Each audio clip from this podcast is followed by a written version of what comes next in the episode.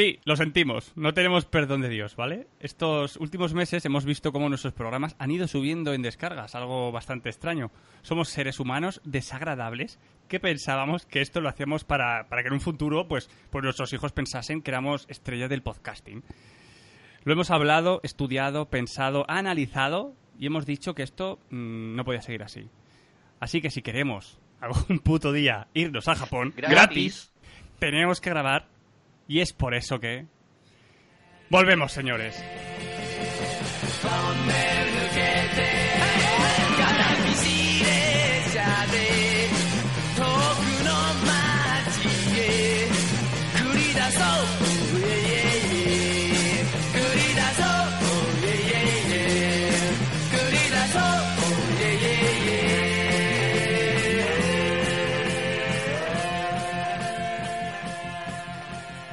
Volvemos con más ganas que nunca para hablar de un montón de mierdas sobre Japón y, como no, aquí con todos ustedes, los tíos más majos de, de la galaxia.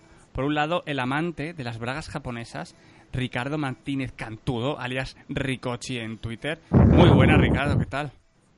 Muy buena, Poveda, ¿qué tal? ¿Qué es- Oye, antes de, de- de- de empezar, porque al decir tú esto de, de que queremos irnos a Japón gratis, quiero mandar desde aquí un abrazo y un beso muy cariñoso a Carlos, el único integrante del podcast que se fue y ya ha estado dos veces en Japón. Hostia yo no sé, yo no sé, yo no sé si tenemos que leer entre líneas o qué, pero Nos bueno, tenemos que ir del eh, podcast. Claro, ¿Qué? él eh, bueno, no está en el podcast porque ha ido dos veces ya a Japón, hace cosas. Nosotros mientras pues aquí estamos, con estas tonterías. ¿Qué clase de plan maestro es este, no? No se hace agua esto, ¿eh? Pero bueno. ¿Qué es de tu vida, Ricardo? ¿Qué ha sido de ti estos últimos meses? Pues bueno, ¿qué te voy a contar que tú no sepas, hijo mío? Pues libritos, mi niña, eh, he jugado a la Switch un poquito porque la tengo. Ch, espérate, Bueno, espérate, ya, que eso viene para luego. spoiler no, spoiler no. Así que, y por lo demás, pues pocas cosas, tío. Algún pal podcast ha caído, en fin. Ahora ¿Alguno- hablaremos un ah, poquito en, de, en- de todo esto. En 200 meses que no grabamos, ¿alguno dices? Alguno, alguno, está la cosa muy malita. Estoy Joder. ahorrando para irme a Japón. Porque con esta mierda no me voy en la vida. Bueno, pues al otro lado tenemos a un tío que ya lo habéis escuchado que, que no gasta, porque no gasta, porque no gasta en mierdas que no son necesarias, ¿vale? Muy mal. Pero bueno, pero le queremos así. Muy buenas, Daniel, ¿qué tal? Muy buenas. ¿Qué ha sido de tu vida Pues estos, estos meses? Bien, ahí he estado, como siempre, a tope también entre libricos y, y desarrollo de videojuegos. En plan, no sé, cada vez que me, me proponen meterme en un proyecto nuevo, digo, da igual, ya estoy en tres, pero venga, creo que tengo A dos horas ello. al día para dedicarle a este. Venga, vamos ya. Y ahí estoy. Pues muy bien, que en esta ocasión nos falta Juan, ¿vale? Porque está viviendo debajo de un puente, pero volverá en próximos episodios. Volverá. Así que Juan, estés donde estés, un besi. Pray for Juan. Pray for for Juan. Yes, Swiss Juan, Yo soy Juan. ¿vale? Swiss Juan. Hashtag del programa, ¿vale? Yes, soy Juan. Yes, Swiss Juan. Y como he dicho, volvemos con muchas ganicas, ¿vale? Contar, pues eso, pues esas mierdecicas. Hoy os traeremos las noticias más curiosas que hemos encontrado estos últimos días sobre el país de las, de las bragas femeninas olorosas. Mm, una varieté en condiciones, sin dejar de lado la sección que más nos gusta, ¿vale? Eh, pal podcast, pal podcast, coño. Y como tema principal, pues algo muy fresquito. Gracias a esa obra maestra que han enseñado hace un par de meses, eh, eh, llamada Death Note, que puedes ver mientras haces cacas, pues hablaremos de adaptaciones occidentales de mangas, animes japos a, eh, a Europa, occidentales. A vamos, a ti siempre te ha molado, Poveda, mucho lo de, lo de hacer caca con alguna high-tech de por medio, ¿verdad? toda la Siempre vida, que- es siempre, como- siempre. Es como el, el, el 10 en la nota para ti. Yo, yo siempre he hecho cacas con algo, nunca. O sea, yo, Tamagotchi, yo empecé con el Tamagotchi, con todo, con todo. Pero Sí. bueno, ¿y el catálogo de Carrefour, ¿qué pasa? ¿No, lo- ¿Los clásicos se están perdiendo? No, era el de Mediamar. Era el de Mediamar, que es, que es mucho mejor. Bonito. Así que eso, si queréis empezamos con las noticias, ¿vale? Eh, vamos a decir un par cada uno. ¿Y qué te parece si empiezas tú, Ricardo? Bueno, pues me parece bien. Venga, pues dale. Pues venga, yo voy a continuar con una noticia en la que se vuelve a hacer patente la- la- esa capacidad tan genial que tienen los japoneses para monetizar eh, los sentimientos y, y- y, bueno, para hacer de sus gentes eh, personas un poquito más eficientemente solitarias, digamos. Bueno, pues la última compañía que gana dinero con, con la tristeza y la, y, y la bajeza humana. La desolación. Japón, Sí, la desolación humana. Eh, se llama Real Appeal. Y esta, esta compañía se dedica a, a una cosa que, la verdad, a mí me parece una genialidad y de hecho hubiera contratado su servicio en más de una ocasión. Y es la de eh, alquilar amigos de mentira para hacerte fotos para las redes sociales. Es decir, eh, se acabaron esos Photoshop de lo envidiosos dirán que es Photoshop, ¿vale? Eh, lo de la estatua ahí en la, en la pirámide del Louvre con Angelina Jolie, pues ya no. Ya puedes tener a tu amiga de, de mentira que aparece en la foto y tus amigos y conocidos pensarán que no eh, estás muerto por dentro y que efectivamente tienes a alguien con quien reírte, con quien comer y con quien pasear por, por, por París, por ejemplo. O sea, me parece una, una auténtica pasada. Tienen un catálogo eh, muy grande de, de, de, de amigos de mentira y, y bueno, el, la, la, tarifa base son dos horas de, de fotos de, de fotos de falsas y, y, luego tú pagas tus 70, son unos 8.000 unos 8 yenes que al cambio son unos 70 euros. Unos 60, bueno, sí, unos 70 dólares, 60 euros por ahí. Tras los cuales, bueno, guardas tu cartera y, y, te queda un camino a casa bastante largo sobre el que reflexionar y sobre el que etiquetar a tu, a tu nuevo amigo o amiga. ¿Cómo lo veis? Pues genial. ¿Y si les pagas más, se convierten en prostitutas o no? A ver, yo creo que en todas estas empresas siempre está ahí esa pequeña línea, ¿no? Claro. O sea, yo, a ver, te doy... o sea, está la de los amigos de discoteca, la de los amigos de tomar té, la de los amigos de... De ahí a, venga, eh, vamos a dejar de medias tintas, te doy 100 más y... Chupadas. claro. Por ejemplo, ¿no? Pues bueno, yo supongo que y... será, no sé, la necesidad o ganas de jaleo que tenga el, el actor en cuestión. Y la cosa es si si por una tendrán tarifa una, una, tarifa para escuchar tus problemas y darte consejos y palmaditas en la espalda o yo me imagino ahí haciendo la foto y termina la foto y luego ellos vuelven a hablar entre ellos y te dejan de lado hasta la siguiente claro, foto. yo, yo me imagino de hecho la, la, la, la, cara de desprecio absoluta después de la sonrisa de, del actor, la sonrisa se, se, muta en una cara de, de desprecio diciendo, bueno chaval, se, se limpia así los, los hombritos con, con una escobilla, que no vuelvas a tocarme, ¿no? De... Porque Joder, macho, ¿eh? Mira que... Uf. Sudas. Es que es una cosa muy mmm, retorcida y muy triste, muy triste, muy triste. Pero bueno, ahí está la gente. Japón. Qué bien. ¿Tú, Dani, qué nos traes hoy? A ver, pues, pues vamos a empezar con, con una noticia que, que, nos haría muy felices. Bueno, no, nos va a hacer felices en el futuro, porque lo que vimos en Regreso al Futuro que, que dijimos, bueno, 2017 no nos lo ha no ha cumplido, ¿no? El tema de los coches voladores. Quizá, quizá esté cerca y, y puede que lo veamos en Tokio. Hombre, al, pa al, paso que vamos, si, si lo vemos, veremos coches voladores y todo lo más futurista posible. de lo que nos queda país, digo. Ah, bueno, por supuesto, pero yo, yo decía de verlo así, aunque sea por la tele. Eh, ah, bueno, Olimpiadas bueno. de Tokio de 2020, pues hay un, un prototipo de, de, una compañía de ingeniería que, eh, que, está fabricando un coche volador. O sea, quieren que un coche volador llegue y, y encienda la llama. Porque, a ver, lo de tirar una flecha. Eh, y, es muy, adaba, es muy de avatar eso, ya eso. Eh, eso, eso que lo hacían los griegos, ¿no? Eso es como, pff, hace un mogollón de años ya, hay que innovar. Entonces, el Caractivatos Skydrive es el, el prototipo de, de, coche que, bueno, parece ahora mismo es un, es un dron, pero puede ser, podrá ser pilotado. Eh, ya hay unas pruebas en las cuales ha hecho pequeños vuelos. Y tienen una agenda esta empresa, ¿vale? En, en 2020 va a el que prenda la llama olímpica, pero en 2025 ya se pondrá a la venta, o sea que tampoco falta tanto. Y aquí ya viene donde se flipan un poco, y creo que están jugando un poco adivino del futuro. Es que en 2050 ya, bueno, como si te vas a comprar un Sea Ibiza, ¿sabes? Eh, todo el mundo podrá tener uno y todo guay. No sé. Pues, pues mira, yo qué crees que te diga. Si en Japón cogen y, y encienden la llama olímpica, la antorcha olímpica con un coche volador en vez de con un arco de mierda, me parece bien todos los amigos que puedan comprar porque son mejores que nosotros y ya está, y ya está. Le justifica todo, ¿no? A tomar por culo, sí, exactamente. Son los mejores, ya está. Vale. Pues muy bien, pues si queréis sigo yo. Sí, hombre, claro, claro. Venga. Vale, pues muy bien, pues os voy a hablar eh, de un festival, ¿vale? Eh, de hombres desnudos que se celebra todos los años en Japón.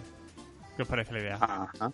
Bueno, te gusta, ¿eh? me, me, encanta. Vamos, o sea, Ese es mi pero eso, eso ya pasa en otros sitios, ¿no?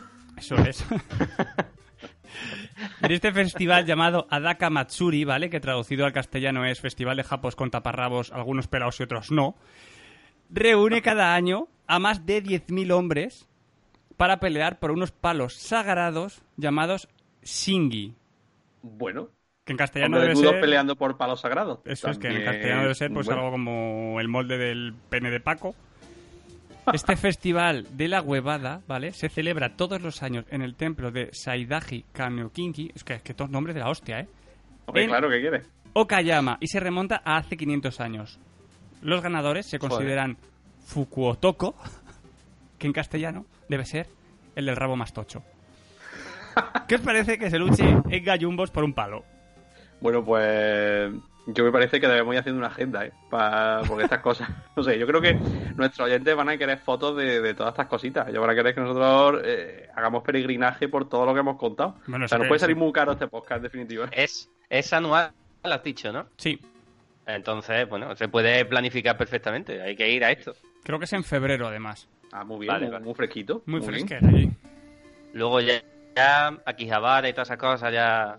Todo eso es secundario. Eso es secundario, Primero secundario. Claro. Sí, sí, sí, sí. Pues puedes seguir, Ricochi, con la tuya, la siguiente. Bueno, yo ya, yo ya lo he dicho. ¿Pero tenías más? Vaya mierda de director eres. Bueno, claro, esto. Es que esto lo quería comentar después al, al hilo de nuestra locura de Palposca, pero si quieres lo comento ahora, el tema de, Claro. del homenaje a, Iwata en la Switch. Eso es. Bueno, pues resulta que desde hace un tiempo se viene hablando en los, foros friki de All Around the World que están encontrando un. han encontrado el, el juego Golf de NES entre el código de, de la Switch. Tras mucho mm, indagar e indagar, eh, lo consiguieron hacer operativo. Y resulta que, que eh, la forma de, de hacer que la consola cargue el juego, el NES Golf, es poniendo eh, 11 de julio en, el- en la fecha de, de la consola y haciendo unos movimientos concretos. No sé si sabéis, no sé si os suena la fecha 11 de julio. Si os suena, me preocupo por friki, pero si no, lo comento yo. ¿Os suena la fecha 11 de julio? ¿Que cuando nació o murió este tío? Exacto. El, el 11 de julio, eh, no recuerdo mismo de qué año, porque estos podcasts los preparamos nada más que regular. eh, fue, fue el día en el que murió Satoru Iwata. Eh, que como todo el mundo sabe, el fue el presidente de, de Nintendo y un histórico de la compañía muy querido y que cambió muchas cosas en, en Nintendo. Iwata en su momento eh, programó en su totalidad el, el NES Golf, ¿vale? Y resulta que, que la forma de, hacer que, el juego se, cargue en Switch es imitando los movimientos de, que hacía Iwata en su Nintendo Direct. No sé si sabéis lo que son los Nintendo Direct, son las presentaciones que hacía que hace Nintendo en YouTube. Y en su momento mm, presentaba a Satoru Iwata, ¿no? Entonces Iwata cuando lo presentaba decía directly to you, así en un inglés muy de muy de Kyoto de- del sur, ¿no? Y entonces pues el, tío pues movía así los brazos de una forma muy característica y entonces con los Joy-Con de Switch haciendo ese movimiento resulta que, el juego se carga. Eh, parece ser que, que esto lo han, lo han hecho los, los- desarrolladores de Nintendo a modo de, bueno, un poco de homenaje. Y también se habla en A Night Game, hay un artículo muy, muy curioso sobre esto, que es una especie de amuleto eh, para bendecir la suerte, digamos, de, de Switch en su andadura. Entiendo que después del mega ostión que se pegó la, la Wii U. Y bueno, pues muy bonito todo y muy japonés y muy Nintendo, ¿no? La Muy forma de, de meter un juego ahí. Muy de amor. Pero el, el rollo del amuleto es algo, es puro marketing o tiene alguna historia en el folclore japonés, lo de meter Ya- ahí como un Ya está, memorial. el, ya está el vinagre del podcast jodiendo. ¿Qué? Ya está el vinagre del marketing. Ya está el vinagre del marketing. ¿Qué? O sea, está Nintendo ahí. La No, gente está eh. matando por conseguir una Switch y el otro me viene con el marketing. Yo de verdad, No. yo no, me voy. Pero tío, era sin segunda, o sea, Perdón, perdón, si perdón. marketing me parece guay, solamente es que digo, no, no sé, lo del amuleto me... Pues me sí, si parece- te lees el artículo de Night que yo te he recomendado y tú deberías leerte. eh, ahí hablan de que es una movida tradicional japonesa, ¿no? Eh, como bendecir Bueno. con ciertos amuletos los, la, la- la empresa nueva, digamos. Pues eso es lo que han hecho al, al impregnar Switch del código fuente que picó el bueno de Iwata, eh, de la Z, ¿vale? Mola, nada, mola. Guay la idea, la idea es muy bonita. Muy bonita. Me Por lo visto, dicen que, lo cual ya, por otro lado, lo desmonta todo. Dicen que eh, solo se puede cargar este, este juego en la, en la primera versión de Switch. Por lo visto, al actualizarse, se borra. Lo cual me parece, bueno, en fin. Pero Pero eso es y lo no que pueden, porque no es que no he probado todavía, pero quiero probar a ver qué, a ver qué pasa. Es que no sé, será porque quieren hacerlo limitado, porque de hecho no tendrían problema en replicar eso en las siguientes versiones, supongo. Claro, claro, no desconozco si eso es así o es lo que leí el otro día, pero no sé si, si realmente es así. Yo quiero probar con mi Switch, que si la tengo actualizada, me pondré a hacer el cipote un rato con los mandos, a ver si consigo hacer el hacer que el juego rule. ¿Pero funciona ¿Y te siempre o solamente el día 11? No, no, no, tú tienes que, para cargarlo tienes que poner la consola al día 11, cambia Claro. el calendario, lo echas para atrás, el día 11 de julio, y carga el juego, y el juego es 100% jugable con los mandos de, de Switch. ¿Te imaginas que alguien lo descubrió por accidente ese día? Se quedaría flipado. Movió las manos Parece así, ser, que, parece ser que mm, empezaron viendo el código, o sea, trasteando en el código, encontraron el código. Y ahora se empezaron a rayar con cómo, cómo hacerlo rular, ¿no? Y empezaron, por lo visto, a, a hacer el gesto como del golf, ¿no? Pensaron, bueno, esto tiene que ser desactiva por movimiento o lo que fuera.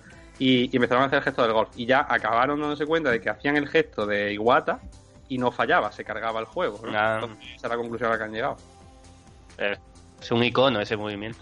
En fin, cosas muy bonitas que hace Nintendo. ¿Y tú, Y Dani, que qué nos traes? Ah, 4 euros. ¿Y tú, Dani, qué, qué última noticia nos traes? Pues una, la última noticia es sobre un Made Gym. O sea, un gimnasio en Tokio que es igual que los Made Cafés, pero, aplica, pero claro, aplicado a un, a un gimnasio. O sea, tenéis en mente, ¿no? Ahora mismo lo, lo de Made Café.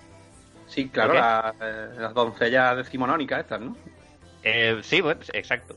Bueno, pues lo mismo, pero en un gimnasio. Eh, una, ca- salió por una campaña de crowdfunding. Por supuesto, yo supongo que es que en Japón puedes financiar por crowdfunding cualquier locura. Simplemente tú, ¿Tú lo te, se te lo ocurre algo y propones estás- y- Es que me ¿El parece una maravilla ese tipo de cosas por crowdfunding, tío. Es que es increíble. Claro. Tú simplemente pones a chicas vestidas así de, de criadas y, y, bueno, de época y, y se vuelve una locura.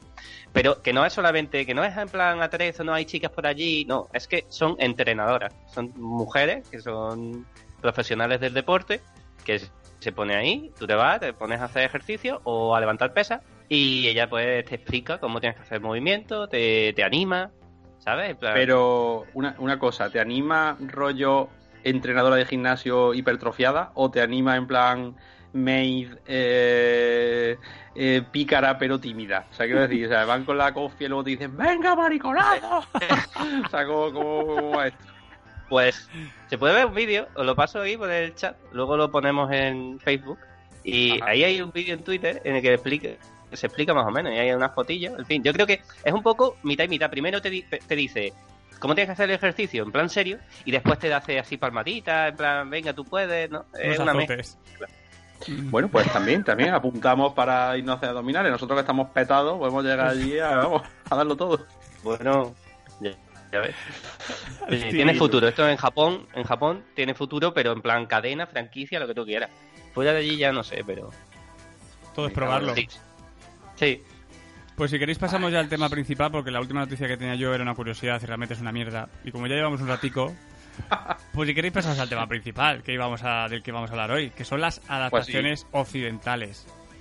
¿Vale? Vamos a hablar de una serie de, bueno, mangas, animes, que, que algunos, mm, ¿cómo llamarlos? Eruditos han decidido transformarlas en, en algo occidental y han conseguido muchas de ellas obras maestras y muchas de ellas grandes mierdas, eh, pero, pero grandes Como mierdas. piano, de, como piano de cola. pero mierdas, mierdas. Entonces, si quieres, Ricardo o Dani, ¿por cuál queréis que empecemos a hablar? Hombre, Mucho- lo suyo sería empezar por, por Death Note, ¿no? Que es la más Buah. nueva, un poco la que, la que- Vale. el gancho de actualidad. Y además me la quito de en medio porque creo que es la única que no he visto. ¿Tú lo has visto, ¿La hemos Dani? visto alguno? Yo. Ah, bien. Menos mal, menos mal. Pues bueno, cuento un poco las hipnosis, ¿vale? Para que no sepa de qué va y luego rajamos sobre ello. ¿Os habéis leído el manga? Sí, sí, Yo sí, sí. me vi el anime. O el anime sí, Vale, es muy el- parecido. Y me he visto el anime también, sí. Vale, pues un poco la hipnosis. Un día, cuando Light termina las clases, encuentra un cuaderno negro tendido en el suelo, llamado Death Note. Un cuaderno sobrenatural que es capaz de matar a personas si se escriben los nombres en él. Y si el portador visualiza mentalmente la cara de quien quiere asesinar. Es una nueva adaptación, pues eso, de la famosa serie y manga Death Note, eh, esta vez con actores reales y americanos. Y arranco ya con esta puta mierda de película. Ojalá alguien coja el libro y escriba el nombre de los directores, productores y todos y mueran todos. Todos. Tío, no he escuchado a nadie hablar bien de la película, nadie. Merecen morir todos. No puedes en Hombre. una película a los cinco minutos, con esa trama, eh, con ese libro que tienes para cargarte a todos, contarle a la tía que te quieres follar lo que hace el libro en los primeros cinco minutos de la película. No. Ya de Pero entrada. ¿cómo tan rápido ocurre en los todo? cinco primeros Todo minutos de la película, eh, él ya le ha contado a la chica lo que le hace el libro. Y la chica, eh, que la chica se sorprende, eh, que se va a sorprender, es súper normal. Ah, pues muy bien, ¿no? Hay que ver las cosas nuevas con el wifi eso, Pero, las cosas que hacen. pero ¿qué tecnología es esta? Pero lo que hay una cosa que lo- de lo poco que he visto del tráiler, bueno, un tráiler, una escena, que sí es bastante distinto del, bueno, o sea, de todo muy distinto del manga. Es que en el, en el manga y en el anime cuando No hagáis spoilers de todas maneras. encuentra, ah, bueno, vale, ya está, yo qué sé. Digo que Sí, esa no. escena me pareció muy chocante Pero cuál, no, dime, dime. cuando cuando se encuentra Light y Ryuk, Sí. que en la, en la peli nueva es como le entra un ataque de pánico que es un poco ridículo, que es realista también, porque si tú te encuentras un set de ultratumba con esa pinta de chungo que tiene Ryuk, yo creo que mm, me acojotaría un poco, ¿no? O sea, es normal. Aquí sucede en. Aquí sucede en un. Creo que sucede en un laboratorio o algo así. Al principio. Pero es más flipante Sí. el personaje de L. O sea, ese personaje eh, que es que han cogido un actor de color, o sea, negro de toda la vida. Y, y es, es horrible, es horrible, horrible, horrible. Pero ni siquiera se parece el, el personaje en plan... Sí, el forma per- de sí de intenta un poco eso. buscar un poco el personaje este que parece un poco que está un poco pillado, no sé qué, pero no lo consigue, no lo consigue. Ya te digo que. Pero está tomando pastelitos todo el rato y encaramado en una silla de No. cuclillas, al No, menos. sí, de cuclillas sí. Ah, Pues ya está, se entonces pone un poquito ya está. Y como se pone cuclillas ya. Algo es algo. El, el protagonista, el que hace de Light, mm, Hmm. yo es que, lo- vamos, todo lo que puedo hablar de la peli es que he visto los banners en, en Netflix, ¿no?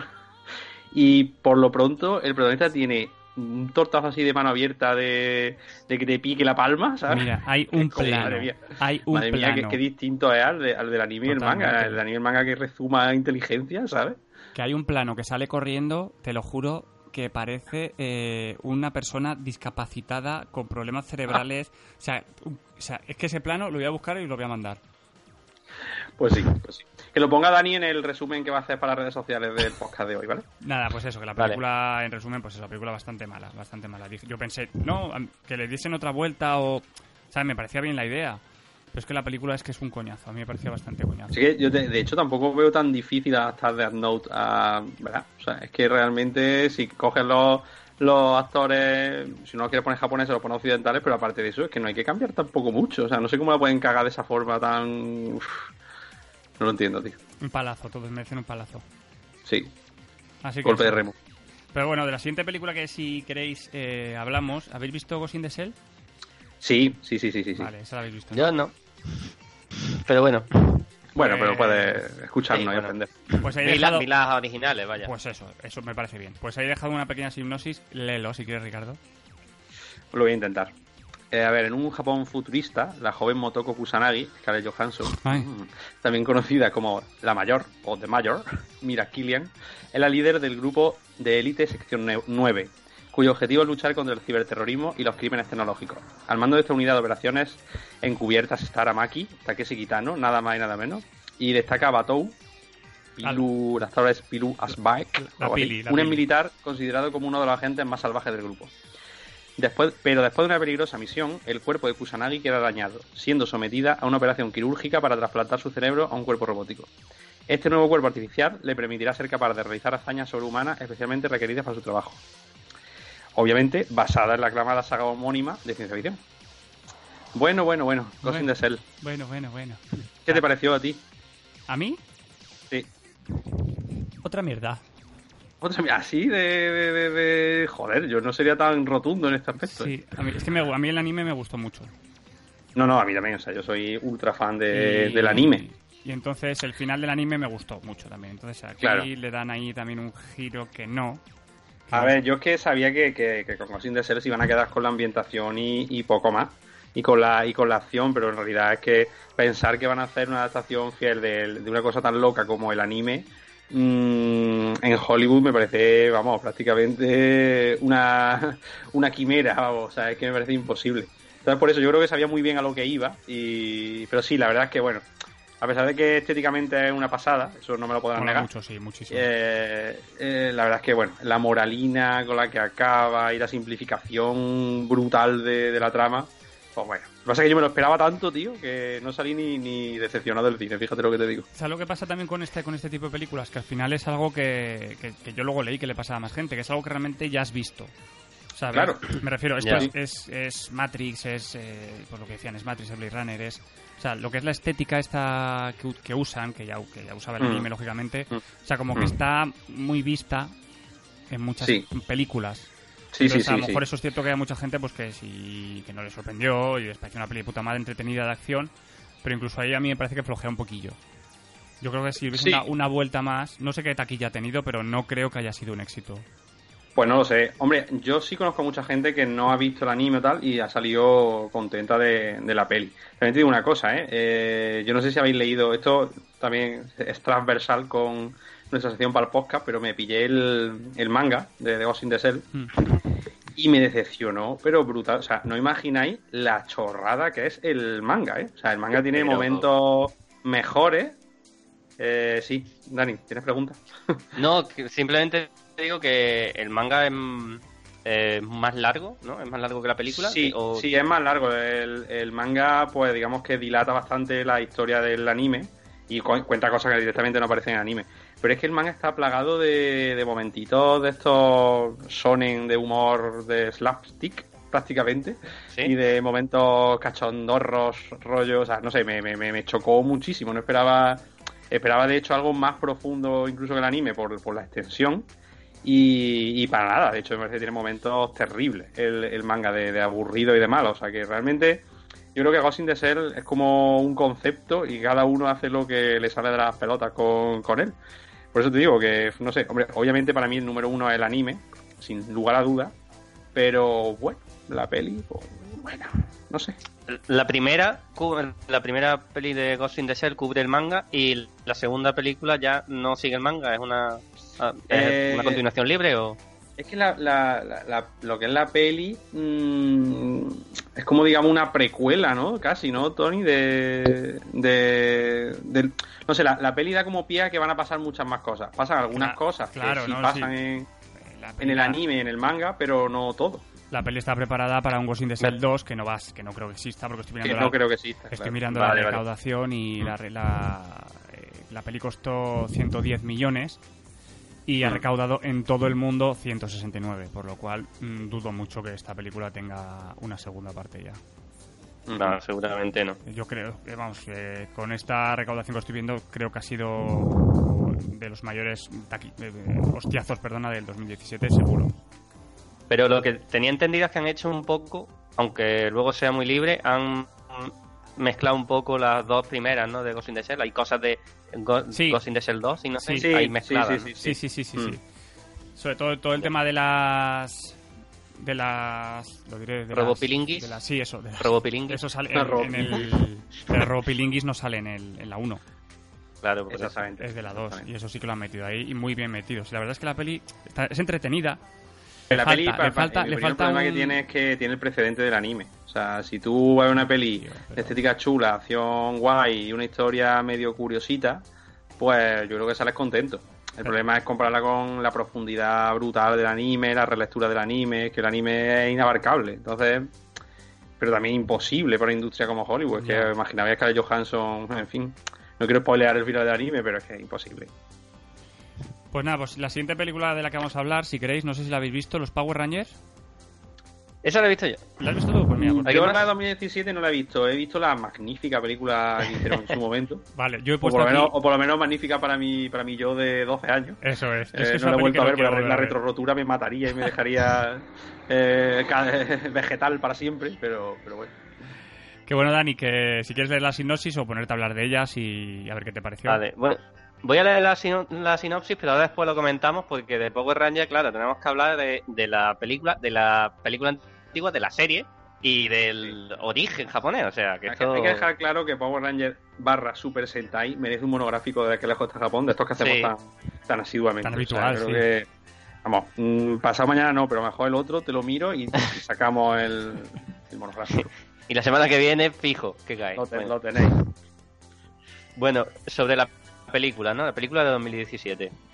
Bien, la película sigue a cinco jóvenes predestinados a convertirse en algo extraordinario cuando descubren que tanto su modesto poblado, Ángel Group, como el resto del mundo están al borde de la aniquilación por una amenaza alienígena. Nuestros héroes descubren rápidamente que son los únicos que pueden salvar al planeta, pero para lograrlo tendrán que superar problemas de la vida real y unirse bajo el nombre de Power Rangers antes de que sea demasiado tarde. Bien, como se, se puede ver de esta, de esta sinopsis y la película es, es muy es una peli de superhéroes. De hecho es una peli de orígenes de superhéroes. Y quizá ahí es donde, por lo, que yo veo, intentaron hacer algo fresquito, pero, pero se les fue la mano y casi toda la película es una película de orígenes. Y están mm, toda la película en plan descubriendo sus poderes, eh, lidiando con ellos, y es como, venga, vamos, sea, que no, que no, rompe, no rompe la película, ¿no? Eh, a- Al final, al final, ya viene la acción. Que Sí, la última media hora. que tiene. ¿eh? La última media hora. Sí, más o menos, incluso menos. En el que ya aparecen los Megazord y todo eso. Que además con un, un CGI que. Un poco barato, ¿eh? O sea, en plan que dices, "Uf, yo esto. Esto eh, me, me dices que es de 2009, 2010 y me lo creo. Incluso anterior. ¿No será eso un homenaje a la serie original, tío? Eh, el pues CGI de, digo- car- de cartón piedra. Es que, es que la original lo bueno es que no tenía CGI, es que ni eso, es que eran tíos Claro. disfrazados. Es que digo, ponme un tío disfrazado y ya está, rompiendo edificios así con los puños, y yo me río y digo, ah, qué guay. Pero además, los diseños, es que les ha hecho tanto, ha hecho tanto daño. Las pelis de Transformers, pero daño. O sea, tú ves los roboces, los roboces estos son montones de, de chatarra imantada que están pegados y, y no puedes distinguir las formas casi porque, en fin. Con la clase que tenían los, los clásicos, tío. Me acuerdo yo que me regalaron por unos reyes el Dragonzord, tío. Y eso fue Muy lo más grande de mi vida. O sea, Claro, porque esa era la época buena de tra- era copiaba Transformers, pero Transformers de los dibujos y de los Claro. juguetes, que tenían Claro, unos, unos- unas formas de- definidas, unos colores claros, en fin, no sé, se veía, tú veías la forma de la criatura, era estaba guay. Sí. Entonces, esta peli tiene ese problema y otra cosa que bueno, no está mal, lo intenta, pero tampoco acaba es que como son chavales, eh, están todos reformulados, no se parecen a los de la serie original. Eh, en plan, uno sufre bullying, el otro es gamberro pero tiene buen corazón. El otro, esta chica eh, la excluyen porque parece que es lesbiana. Eh, Está Sí. muy actualizado en el Sí. sentido de que, vale, son problemas que actuales de los chavales, pero es como, no sé si estáis centrando demasiado en los problemas de, que digo, si la peli no va de esto, Es como si cogen, han cogido por 13 razones y les han puesto robots. Básicamente. Sí. pues sí, Oye, algo así. y, y, y Dani, ¿ya no siguen con los clichés maravillosamente imposibles de el negro, ese Power Ranger negro, la china, el Power Ranger amarillo y la mujer, el Power Ranger rosa? Eso ya no... Hay, hay un hay un juego en la película bastante Sí. divertido sobre eso. Hacen un juego, ¿sabes? Que Hacen la broma. Es como que, o sea, todos también son todos de razas distintas, pero los han cambiado los colores. Sí. Y el negro, Ajá. el negro es azul ahora y es el empollón, el que le hacen bullying. Eh, el asiático ahora es el negro. ¿Sabes? Y es como, pero y además dicen, hacen la coña expresamente. "Eh, que Cuando- soy el negro. Ah, sí. Sí, sí, sí. Cuando sale con los trajes Eh. y dice el, el asiático, ¡eh, soy negro! El otro, no, negro soy yo. Y como, ah, taran, tan, taran. Oye, y un- una cosa más que dejo así como, como apunte. Eh, ¿Vosotros recordáis que en la serie el Power Ranger amarillo tenía bultito? Pues- eh, no sé, Ricardo. ¿Eso qué pa- qué Hasta luego, Ricardo. Aquí qué acaba el programa por hoy. Sí, sí, es una gran historia que yo no la recordaba, pero la he leído por ahí, no sé. Eh, eh, ¿Qué pasa con eso? Bueno, ah, no lo sé, yo una pregunta que lanzo al aire. ¿Por qué? ¿Por qué tiene bultito el Power Ranger amarillo? Bueno, la, la realidad sí la sé. Es que eh, tú no sabes esta historia, Poveda. Yo no, a lo mejor la empiezas a contar y me suena, pero no. Bueno, pues como todo el mundo sabe o debería saber, los Power Rangers son una serie que originalmente japonesa, Super Sentai, y Y entonces cuando la compraron en Estados Unidos para hacer la serie, importaban las escenas de, de acción eh, y directamente las, o sea, digamos que rodaban las escenas de chavales de instituto rollo Melrose Place aquí y les pegaban las escenas de, de hostia japonesas. Entonces, ¿qué pasa? Que en Japón el Power Ranger amarillo era un tío y aquí era una tía. Con las jocosas consecuencias, ¿no? O sea, no, o, invito a que revisionéis cualquier escena de acción y diréis, oye, eh, la, la, la china amarilla se alegra de vernos. Se Tendría que volver a mirar eso porque no me había dado cuenta. Yo en Hay realidad un detalle, hay un detalle que, que siempre me, me, me confundía y era ¿por qué la, la Power Ranger que es chica, la rosa, tiene falda y la otra no? Simplemente digo, curioso, ¿no? Esa siempre me lo pensaba. Digo, no sé. Ahí tiene la respuesta. Claro.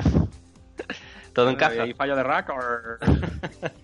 Ah, hay una cosa, por cierto, que, que no- un día haciendo zapping, hace ya un tiempo, me topé con Power Ranger, eh, Dino Thunder, no sé qué, o sea que era ya la edición no Deluxe. sé cuántas mil, y lo, sí, y me sorprendió, no sé si os acordáis, no, me- no recuerdo los nombres, que en los Power, en los Power Rangers había dos tipos, uno gordito y otro flaco, co- que eran como los malos patéticos.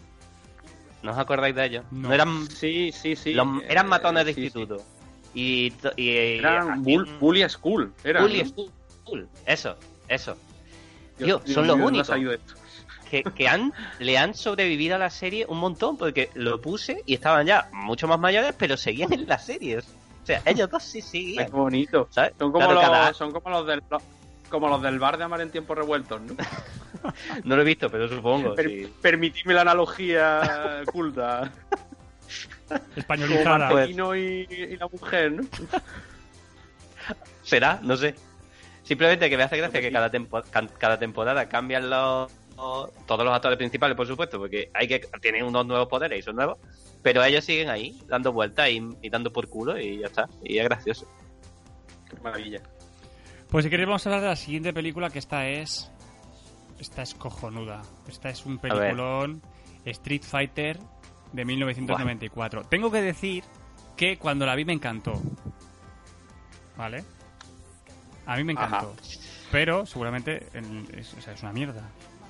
Yo es A que- mí, yo, eh, yo tengo una gran anécdota con Street Fighter la película. eh, porque me pasó algo justo antes de, de entrar que me presagió lo que iba a ver prácticamente, ¿vale? Pon- Ponme musiquita de, de anécdota. Estaba el señor Don Bueno, pues resulta que esta película la vi yo en un cine de, de verano, en la playa, y eh, justo antes de... Bueno, yo era un niño, no sé qué edad, con qué edad se estrenó la peli esta. Bueno, sí, en el 94, pues tenía yo nueve años. Y me llevaron mi familia a verla y estábamos en el ambigú este, en el sitio de las palomitas, y el camarero de... O sea, el hombre que ponía las palomitas y demás, me vomitó encima. ¿Qué? Sí, me vomitó ¿Cojones? encima. ¿Qué? Se ve que el hombre se encontraba mal y de pronto le sobrevino una agresiva bocanada. Y, a ver, tampoco fue totalmente rollo carry, ¿vale? Fue, fue una cosa más que me salpicó un poco. Entonces, mi yo de nueve años, emocionado por ir a ver la película Street Fighter, un juego que me encantaba, comenzó sentado en, lleno de tropezones, ¿vale? Entonces, esto fue una metáfora de lo que me esperaba en la sala. Un presagio Bueno, chungo, tío. Eh, sí, era como vete de aquí no vea esto, pero yo ahí, con dos cojones, seguí para adelante. Y bueno, yo en, en mi momento no entendí nada, no sabía por qué mm, Claro. mm, pasaba todo aquello que pasaba, que hacía ahí Kylie Minogue, por qué Dalsing era un científico, por qué Ryu y Ken eran como especie de dos granujas ladronzuelos, o sea, no entendí una mierda. Ya de grande sí lo entendí todo, la película era una santa castaña y ya está. Pero en su momento te voló o no te voló. A ver, es que en su momento, a ver, ver a los personajes me moló, pero dije, pero ¿qué, qué, qué pasa? ¿Qué pasa? O sea, porque, no sé, no entendía nada. O sea, era todo muy, muy loco, ¿no? Es que la película no tiene puto sentido. O sea, eso, vamos, no me lo negaré.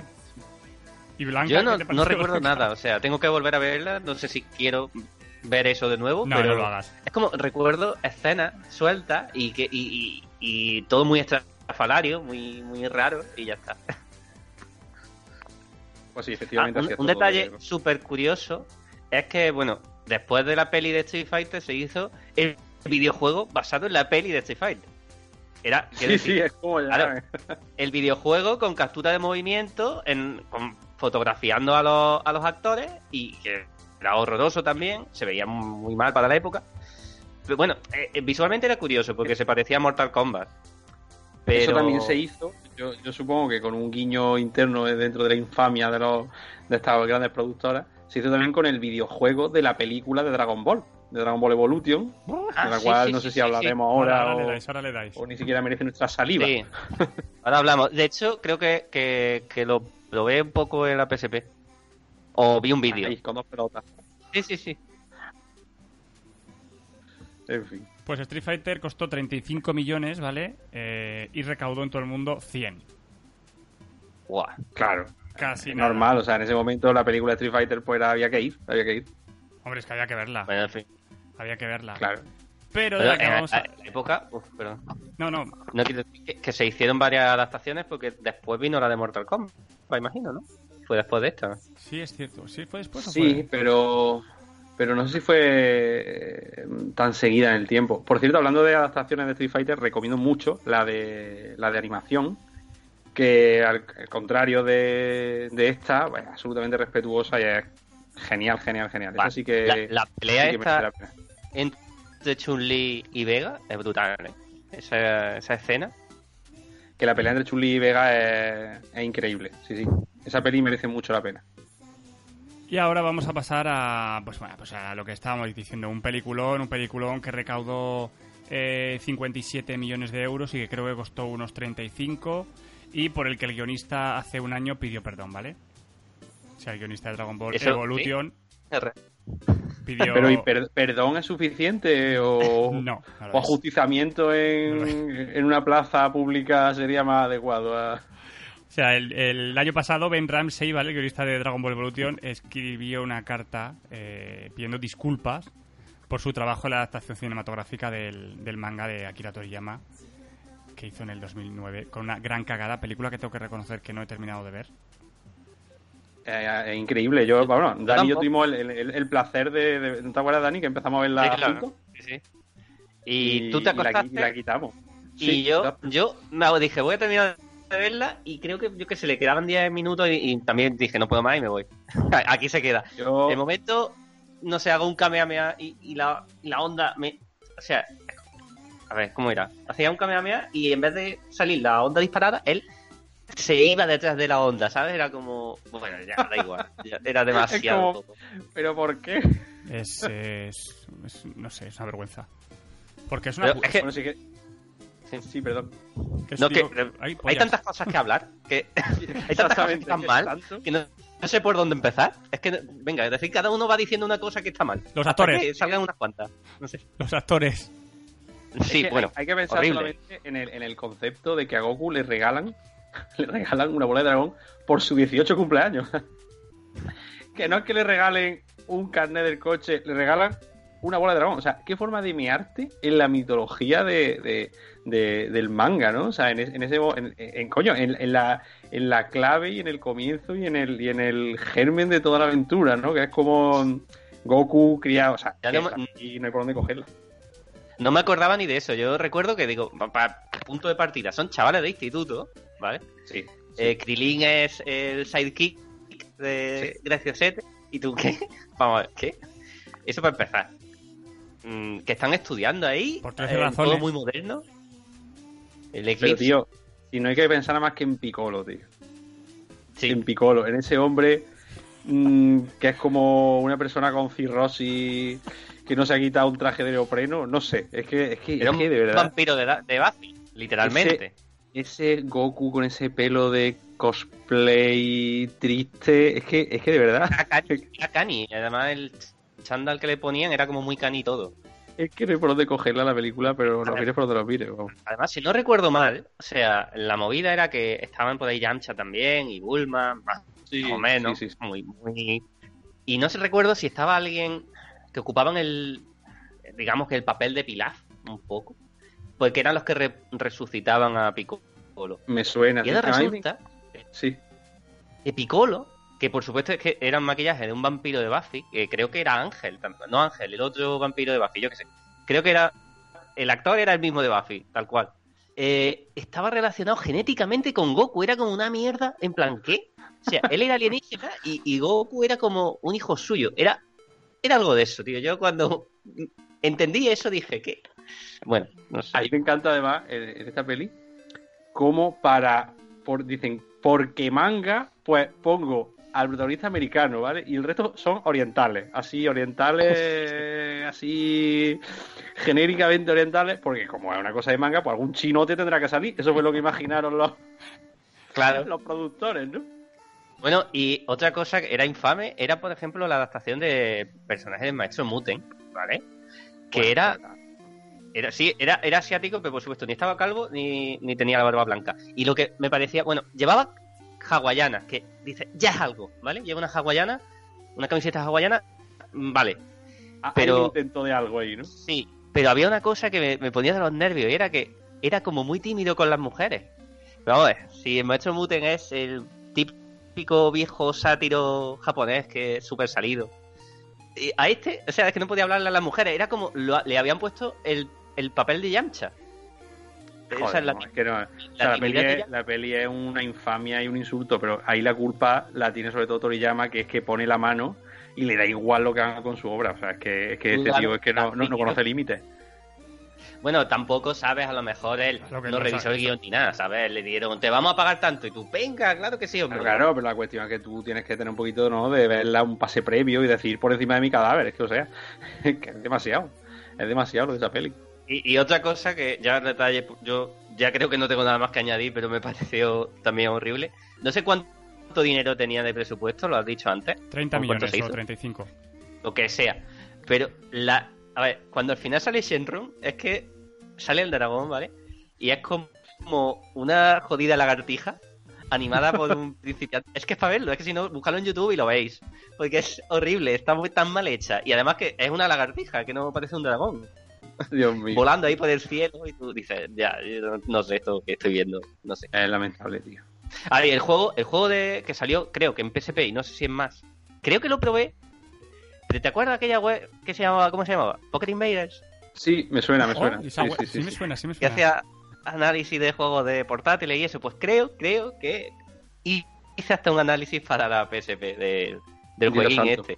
Lo Sí, buscaré, lo buscaré. Y, y era, básicamente, eh, habían cogido, yo cre- creo que era el mismo juego de los Budokai, los Budokai, Tenkai- no los Tenkaichi, Budokai normales, que eran como los que salían Sí. en Play 2.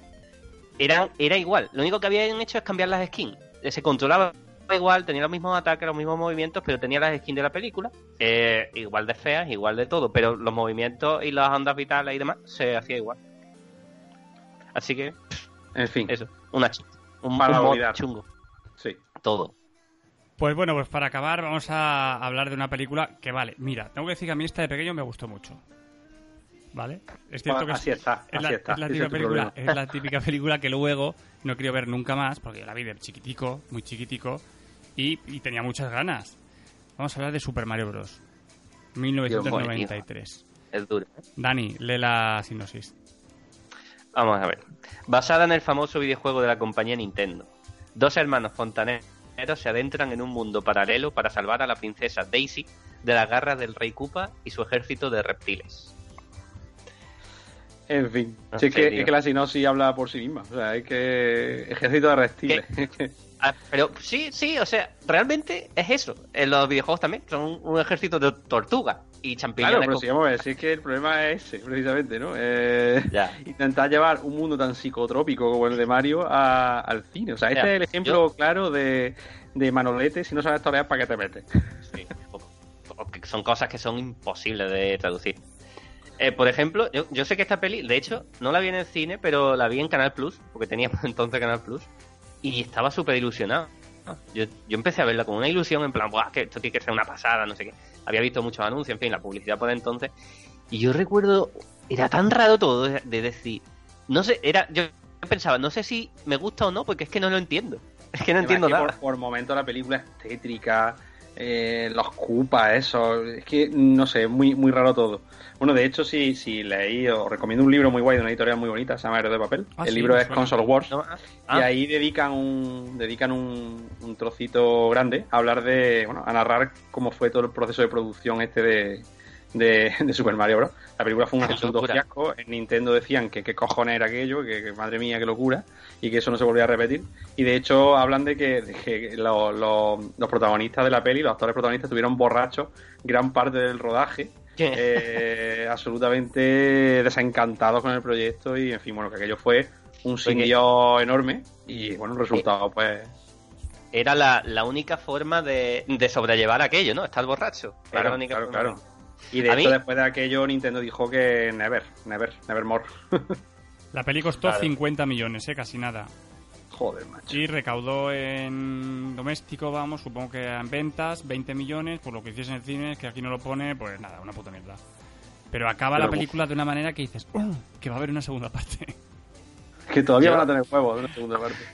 A mí lo que me, me flipa es como intentan en- durante toda la película como justificar de una forma pseudocientífico, como ciencia ficción, que todo es real. Que es decir, Claro, tío. la movida de la evolución para decir que los dinosaurios se han evolucionado en humanos bajo la Tierra y hay unas pistolas que te regresan a tu estado animal de dinosaurio. What? Dios mío. Es un Qué locura. brutal. Yo sí que es un pequeño velociraptor que da un miedo que te cagas. Era, porque daba un miedo, era como joder. Y el, el rey champiñón era, era, era un champiñón porque lo habían convertido en un hongo, porque lo, lo- lo habían eh, involucionado hasta ese punto. Y era como, ¿qué? O sea. Bueno, y otro detalle, no sé si os acordáis, cómo justifican lo de los saltos. No, como de eso me acuerdo. Dani, tienes una Eh, puta Tenían memoria. unas botas. Ah, sí, ¿Qué? las botas. Ah, claro. Sí, tengo, tengo buena memoria para las chorradas. Para las cosas que son inútiles, tengo una memoria flipante. las botas, para las botas. Lo útil no. Pero... Claro, tenían unas botas que eran así, como con mini jetpacks. Se las ponían y hacían ¡buah! y saltaban ahí. Y era como en plan, bueno, pues ya está, ya han justificado lo de que Super Mario salta, ¿no? O sea, Sé que ese es el problema, que intentan a- adaptar algo inadaptable y sale un pastiche que, bueno, en fin.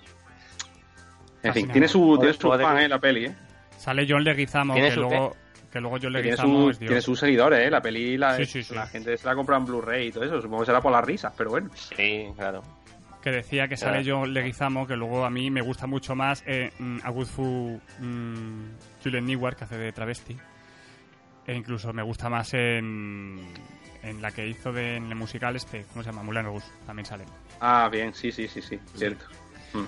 Así que pues nada, hasta aquí las películas. Y tenemos aquí apuntadas algunas películas que nos gustaría que en el futuro, eh, pues eso, pues que las llegasen a hacer en condiciones. Eh, yo, por ejemplo, tengo muchas ganas de que hagan la del manga último que me he leído que se llama Museum, que es rollo bueno. Seven, eh, que está, está la versión japo ya, que no la he visto, pero a lo mejor si hacen algo occidental en condiciones, eh, estaría muy bien. Uf, yo no sé, yo es que me estoy viendo aquí las que ha apuntado. Y yo, por ejemplo, Akira es que me, me parece que podría ser un nuevo Ghost in the Shell. O sea, creo que. No, porque Akira, tanto Akira, como, tanto Akira tío. como Naruto son, me refiero, esas dos que he apuntado son dos que se supone que van a hacer. Van a Sí, hacer, ¿no? sí. Vale. Todavía Akira se- tiene muchas papeletas de que lo hagan mal. Pero no es difícil hacerlo bien si quieres. Porque al fin y al cabo es futurista. Que, tal cual, bueno, puede ser casi decente. Pero Naruto, ¿cómo va a- Naruto, no sé cómo adaptar Naruto. No sé. Pues no sé, Muy- Naruto Evolution. Ya, sí, pues sería eso. Es que yo es que no veo otra salida aquí. ¿Y alguna que os gustaría?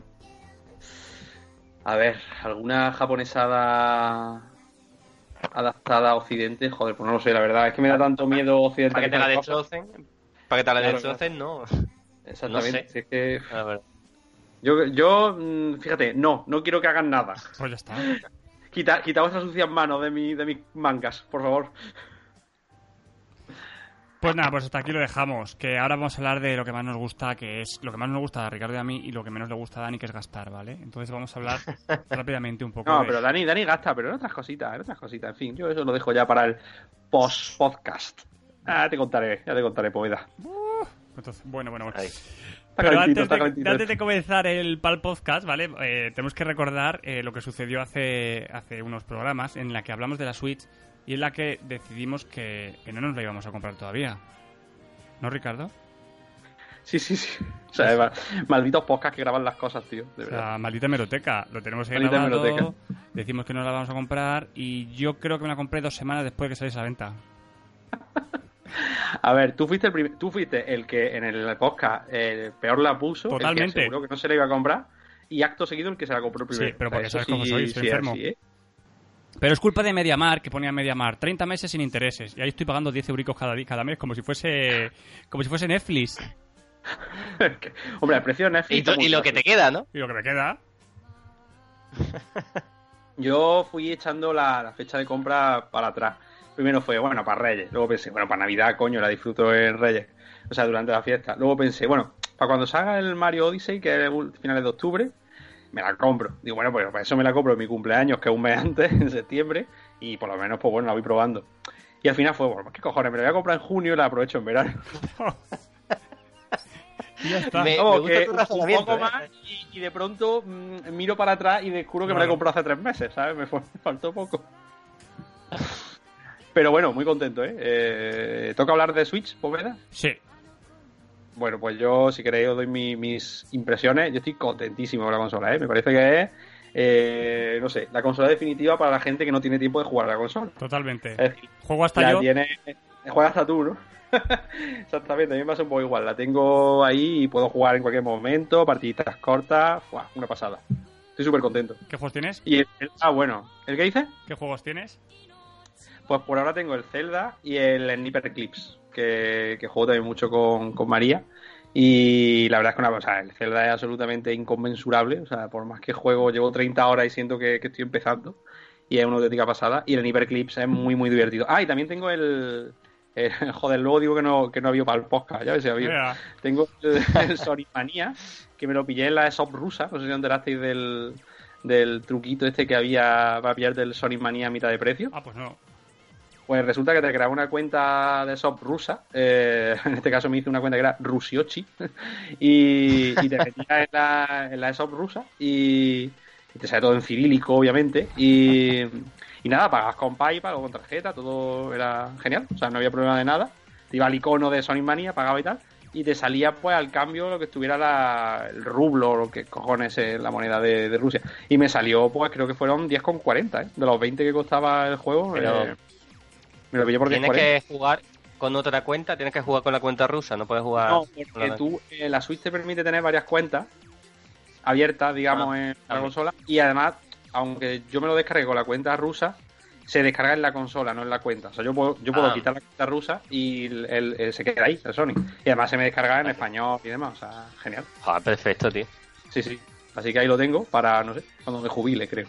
Que será cuando habrá acabado el Zelda y el Mario Odyssey, que me está esperando eh, mi reserva en Amazon, claro, por supuesto. Pues yo me pillé el. ¿Cuándo salía? ¿En Mario En octubre, el ¿no? 17 de octubre. Vale. Yo me pillé el Zelda, el Mario Kart, me lo regaló Noé, y después me pillé el Splatoon, que es un puto vicio infernal ese juego. Sí, sí, eso me han dicho, que está y mira que no he muy, podido, no he podido el Splatoon jugar 2. mucho, mucho, mucho, pero cada vez que juego me quedo un ratico, un ratico largo, al menos mis 5 minutos. Y, y no, y ese, ese juego es, un- y es absurdo, es absurdo, pero es un vicio que te cagas. Y también, por supuesto, lo, lo- la usarás mucho haciendo caca. Claro, Hombre, por supuesto. claro. Yo creo que tú te estás buscando un problema en el de colon o algo, ¿eh? Con el tema de la...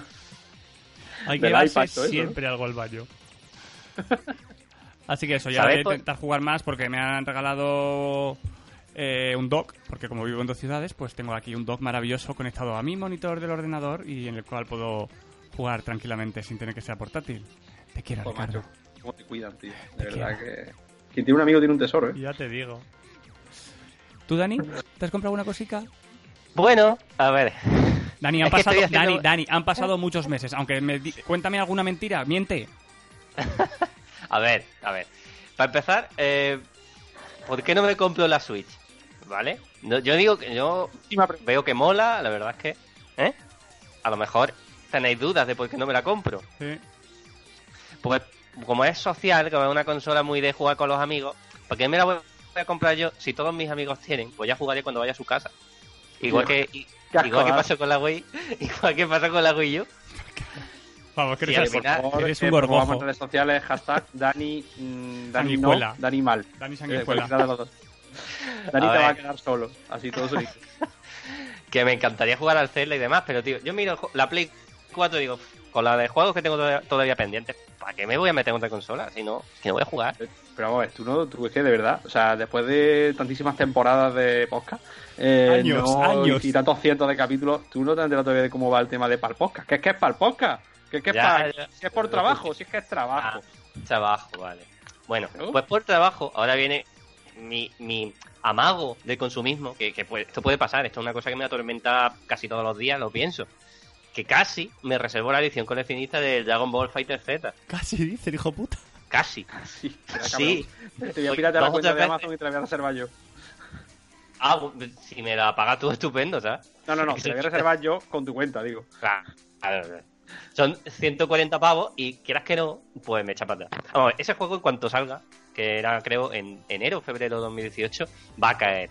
Lo estáis siguiendo, ¿no? Más o menos, lo habéis visto. Sí, sí, sí, yo estoy muy a tope. No me voy a pillar la edición coleccionista esa con el Goku de tamaño real porque 140 euros me parece ya... uf. Claro. Es que ese es el tema. Yo digo, yo realmente me voy a comprar la... la- Pero tú te lo, puedes comprar- permi- te lo puedes permitir, Dani, que tú tienes tierra. Claro, tío. Sí, claro, Eres escritor. Sí, Eres un escritor que, que vende muchos libros y tiene olivos. O sea, ¿qué más quieres? O sea, lo tienes todo para comprarte eso. bueno, soy un señorito andaluz, vaya. El caso, que, que yo me compraré la básica. Pues dices tú, vale, están ahí sus 60, 70 pavos gastados seguro.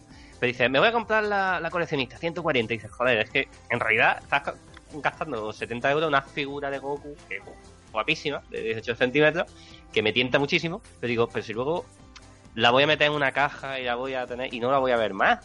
Es que no chiquillo, esa obsesión por pensar lo que vas a hacer con ella, coño. Tú cómpratela y una vez en, la, en tu casa te arrepientes como todos hacemos. Claro.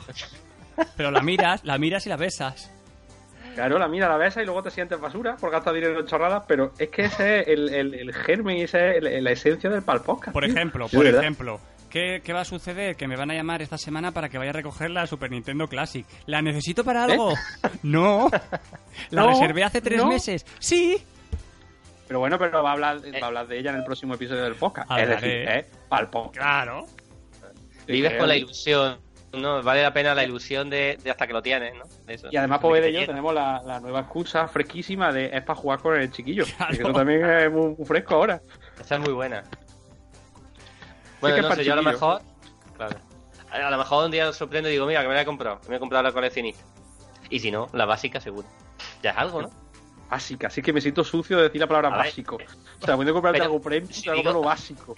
Básico. Eh, bueno, me compré... No, era no es pantalones japonés, del pero- Carrefour, básico. no es japonés, pero me compré hace poco Rain, ¿vale? Bueno, bueno, bueno. ¿Eh? bueno. Es algo, ¿no? Claro. Es algo. No- Venga, no- vale. No lo he empezado, pero ahí lo tengo. Lo compré. de- Bien, ese, es- ¿ves? esa, esa es la Eso clave. es, eso es. No lo he empezado o no lo he desprecintado, eso ya es de nota. Correcto. Pero No, lo- no, no, no, no le despreci- no, no le quité el precinto. Eso te da puntos para el podcast. Eso es con nota. O sea, Quiero empezarlo, lo compré la semana pasada y lo que empezar. ¿pero ¿lo tienes, bueno, ¿lo tienes en la la semana. bolsica metido con el ticket todavía? No, lo, lo he sacado de la bolsa. Ay, bueno, eso le, te quita la nota perfecta, pero bueno, por lo demás muy bien, ¿eh? Se le Un pide 9, un 9. nueve. Más, más gasto, Ricardo, más gasto. Quiero más, quiero más. O cositas que Bueno, yo por venir. aparte de la Switch, que ya ha sido una jodida locura, y sus jueguecitos, lo más reseñable que me he comprado yo, porque bueno, me han regalado cosillas, pero aquí estamos hablando de para el podcast. Lo más reseñable es que por fin he acabado la colección de Dragon Ball que, que, que he tardado más yo que Toriyama en dibujarla, ¿no? Eh, por fin me pillé los últimos tomos, ya tengo mis 34 tomos aquí en mi estantería, y me he podido leer la- la- la- el último arco argumental de, de Dragon Ball y descubrir cómo Toriyama pedía auxilio desde las páginas. Básicamente decía, decía voy a, voy a hacer mierdas tan gordas de guiones que alguien va a venir a sacarme de, de aquí y, y, cuando abra la puerta para palizarme voy a salir corriendo, ¿no? O sea, Hasta que, que me echen, ¿no? Hasta que me echen. Toriyama decía, voy a intentar hacer mierdas tan gordas que, que tengan que parar la serie, pero claro, ya la, la bola de nieve era tan grande que ya realmente lo que hiciera eh, seguía petándolo, porque de verdad, la saga de Wu, yo soy amante absoluto de Akira Toriyama y de toda su obra, lo tengo todo hasta ahora, pero de verdad, la saga de Wu es de las cosas más chanantes que se han hecho en la historia de- del manga. O sea, es que se sacaba mm, tramas de la manga con una poca vergüenza que, que de verdad es digna de que cojáis os leáis el último tramo, aunque sea bajándolo de internet. ¿eh? Merece mucho la pena para la risa, básicamente. Es el Dragon Ball Evolution de Dragon Ball, Del manga. del manga, efectivamente. Así que, pero eso tristemente, pues aparte de la Switch y, y todo su apero, ha sido lo único que me ha caído entre las manos últimamente. Es que ahora viene un octubre muy calentito. Viene la enciclopedia Mario Bros. Viene la edición Kazemban de, de 20 Century Boys que me la pienso pillar, si, si puede ser. Viene Dragon Ball Super, el primer tomo recopilatorio de Dragon Ball Super. Es que vienen muchas cositas. Es que el episodio de octubre de, de Garajo hasta Japón va a ser la leche. Viene la edición deluxe esta de Your Name. Exactamente, viene Your Name. Es que está todo a la vuelta de la esquina. El otoñito no espera está, está Acaba caliente, de salir el libro de Chenoa, Defectos Perfectos. Joder, que, que me estás con- Y nosotros aquí grabando como, como gente normal. Sí, 8 Pero euritos, muy corta rico. esto ahora mismo, hombre. Monográfico de Garajo hasta Japón Chenoa, ya. Además, que- Chenoa, Chinoa. Sí, Esto era asiático. Cuela, cuela. Lo podemos encajar. Bueno, pues si queréis con esto damos por finalizado. ¿O alguna cosa más? Bueno, yo, eh, para mi cumpleaños me han regalado un teclado que es Casio. Ah, es verdad. Eh, japonés, no sé si lo podemos encajar por ahí. ¿eh? bueno, no sé. Bueno. Eh, estoy muy contento con mi teclado, pero aparte de eso no tiene mucho que ver con el podcast. Claro, yo también me he comprado la trilogía del padrino, pero es para el podcast. Bueno, Porque bueno, se ha dado- oye, a algún sitio será algún claro japonés. que sí. Así Claro que que eso, recordad que la sección de lo más molón de Japón, que se retrasa hasta el próximo episodio el año que viene, ¿vale? Que Juan no está, y ese que llevaba el tinglao. Y nada, Ricardo, que, que vamos a despedirnos. ¿Cómo pueden localizarnos, si te acuerdas? Venga, una jugada maestra. Joder, pues yo no sé, tío. Creo que le puedo dar mi móvil, que, que me acuerdo mejor. Venga, sí, sí, sí, no, no. Lo recuerdo, lo recuerdo. A ver, pueden escribirnos un correo a que lejos está Japón, arroba, arroba yahoo. punto- No, arroba gmail.com. Eh, pueden escribirnos en nuestro Twitter o seguirnos en nuestro Twitter moderno de, de jóvenes del siglo XXI, Culejos está Japón. Y no sé si teníamos alguna mierda más, teníamos algo. No, en Ah, sí, bueno, en Facebook. Estamos. página de Facebook. Tenemos Sí, página de. Facebook. Eh, Dani, ahora, right now, en cuanto acabemos, va a hacer un extenso eh, repaso visual a todo el podcast, ¿verdad, Dani? ¿Lo promete? Bueno, extenso, extenso. Eh, no sé. a ver, siempre es nuestra, es nuestra exigencia de podcast. Vale, Y- entonces sí. Y también nos pueden parar por la calle si nos reconocen, que Eso os invito a ello. Dani es muy atractivo y bueno, ya ¿Seguro? Sí, hombre, sí, claro que sí. Y recordar que eh, el mes que viene, en octubre, son las JPOD y lógicamente no hemos sido nominados a nada. Porque si Joder, haces un solo programa, si haces un que- solo programa al año, es imposible que te nominen, ¿vale? A podcast inexistente hay categoría todavía. Podcast que, no existe. ¿Eh? Y bueno, para finalizar, para finalizar del todo, vamos a hacer un poquito de spam y, y hablarnos de un libro que va a salir a la venta. Ay, qué bonito, qué bonito eso. Bueno, pues de hecho ya desde ya desde el momento que se- en el que se está grabando esta- estas palabras, se puede reservar el nuevo libro de Oro de papel eh, de Sombra y Bestia, La travesía de Tinico, un libro sobre la obra de Fumito Ueda que ha escrito Mariela González y, y, un- y un- y otro, y otro que pasaba por allí, se llama Daniel Mata. eh, y bueno, decir que la edición coleccionista está ya agotada porque, bueno, como a ser un autor tan atractivo, pues en fin, eh, no han podido Claro. resistir. Y en fin, Dani, algunas palabras de. No sé. Cuéntanos algo de tu libro. Bueno, pues nada, yo he venido aquí a hablar de mi libro, ¿no? en fin, nada. La verdad es que estoy muy contento con, el resultado por el trabajo de todos. Y, bueno, el libro abarca a, tanto todos los juegos de, de Timico, eh, Ico, Shadow the Colossus, y bueno, ya no es Timico, eh, de las Guardian, digamos todos los libros de todos los juegos de Fumito Ueda. Y bueno, es un análisis extenso tanto del diseño de juego como de, de la narrativa, los referentes culturales y también pues un poco los tejemanejes mm, de los propios autores, de su relación con Sony, en fin. Luego, como todos sabéis, mm, os sonará por lo menos el culebrón que hubo con The Last Guardian con Sony, pues eh, ahí hay un... eh, eh, indagamos un poquito. Y también tiene una, un pedazo de entrevista muy guay eh, con el productor, con Kenji Kaido, Kenji, que, Ka- bueno, Kenji Kaido. que, que- que dice cosas que la verdad que no, no se pueden encontrar en, en ninguna página de internet. Tiró de la manta un poquito. Y la, guay- también la, la galería de, de arte con, bueno, con merchandising de, de cositas que no, no hay mucho, pero lo poquito que hay creo que lo tenemos casi todo reflejado, ¿no? Sí, sí, hay No, muchísimo, no. muchísimo, casi todo, de hecho. fal- Falta una, una Y bueno, figurita o dos, y- dos, pero una cosita también que añadir, que muy atento a, a, a las redes de Héroes de Papel porque anunciaremos presentaciones en las que va a estar el mismísimo Daniel Mata junto con María González firmando libros y presentando su, su obra y bueno, podréis allí tocarlo y tocarle el pelo, acariciarle, tocarle la cejica, lo que queráis. Ay, qué fatiga lo de tener que firmar los libros, como. Y, y si no se me ocurre nada, ¿qué le digo? A alguien que no conozco, Pues como. eso, eso es, eso es lo que te queda ahora, señor La Pérez Reverte. fama, es la fama. Pero me darás algún consejo, ¿no? Tú Sí, sabrás sí, de estas claro, cosas, cómo me- hay que dedicar un libro. Mis líneas, mis líneas maestras, no te preocupes. O puedo simplemente me pinto los labios y los besos y, Y lo, ves, todo. y lo besas, claro, seguro que a tus fans les encanta la idea. Sí, sí, sí. Buena Pues, idea, buena idea. Puedo hacer eso. Ya pues está. nada, bonicos, pues hasta el año que viene, eh, para que grabaremos el próximo podcast. Espero que algún día hablemos de Your Name, insisto. La sacan a la venta creo que el mes que viene. Dani, tienes que verla y le dedicaremos Vale. un programa especial a Your Name. Monográfico también, Vale. como todos los demás. ¿Estará en Netflix? Eh, no, no lo sé si estará en Netflix, pero ya está por ahí rondando. Bueno, Así que nada, pues Vale. nada, bonicos, que hasta el año que viene. venga. Hasta luego. Hasta luego. Tan verde que te, tan verde que te.